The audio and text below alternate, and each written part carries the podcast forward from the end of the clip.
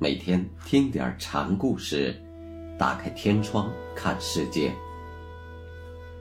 禅宗登陆一节。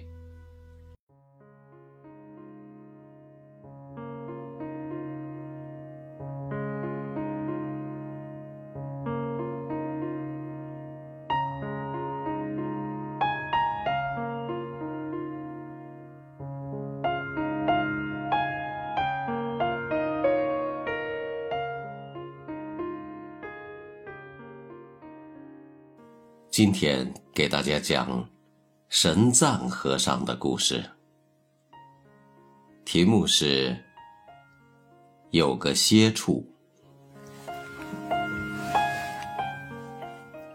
大钟寺里有位和尚叫神赞，他外出行脚参访百丈禅师，檐下开悟之后，又回到了大钟寺中。师傅问他。你在外面游历了那么长的时间，学到什么本事了？什么本事也没学到。神赞回答：“那你就去干庶务杂事吧。”师傅对他说。于是，神赞便去干些庶务，任劳任怨。有一天，师傅洗澡。命神赞搓身。神赞拍着老和尚的背说：“好一座佛堂，只是里面的佛不圣明。”这话和马祖百丈说人佛堂巍巍其中无佛差不多。师傅回过头来瞧了瞧这位徒弟，徒弟便说。虽说不圣明，倒也能放光。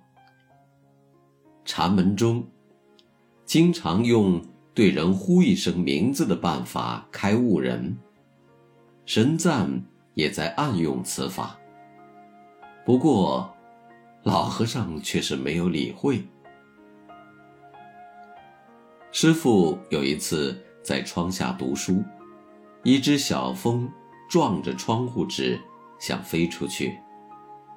神赞看着撞窗纸的小风说：“世界如此广阔，出路有的是，偏偏往固执里钻，驴年马月也出不去。”说完，又随口做了一首偈子：“空门不肯出，头窗。”也大吃。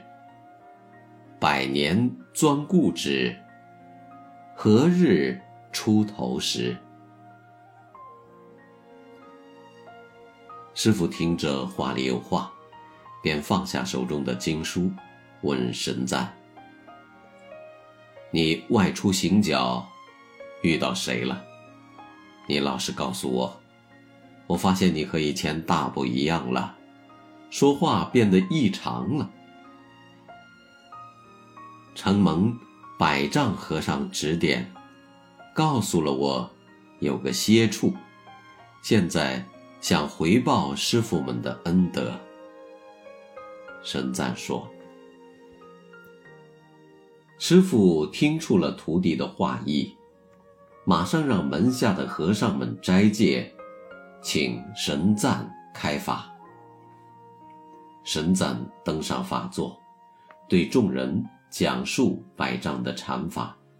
他说：“灵光毒药时，根尘迥然相托。真常之道，必须自家体会，不必拘泥文字。心性本不染俗，圆满自足。只要脱掉妄念的攀附。”找到这个自家心性，便可见性成佛。神赞此话一出，师傅言下大悟，感叹道：“没想到，老朽之年才得到大法的根本处。”此后，神赞离开了师傅，住到古灵寺开法化众。多年之后，禅师自感大器将至，便玉身剃头，撞钟，把弟子门人都召集了来，对他们说：“你们知道什么是无声三昧吗？”众人说：“不知道。”你们专心细念，静静的听着。众人侧耳谛听时，禅师俨然寂灭。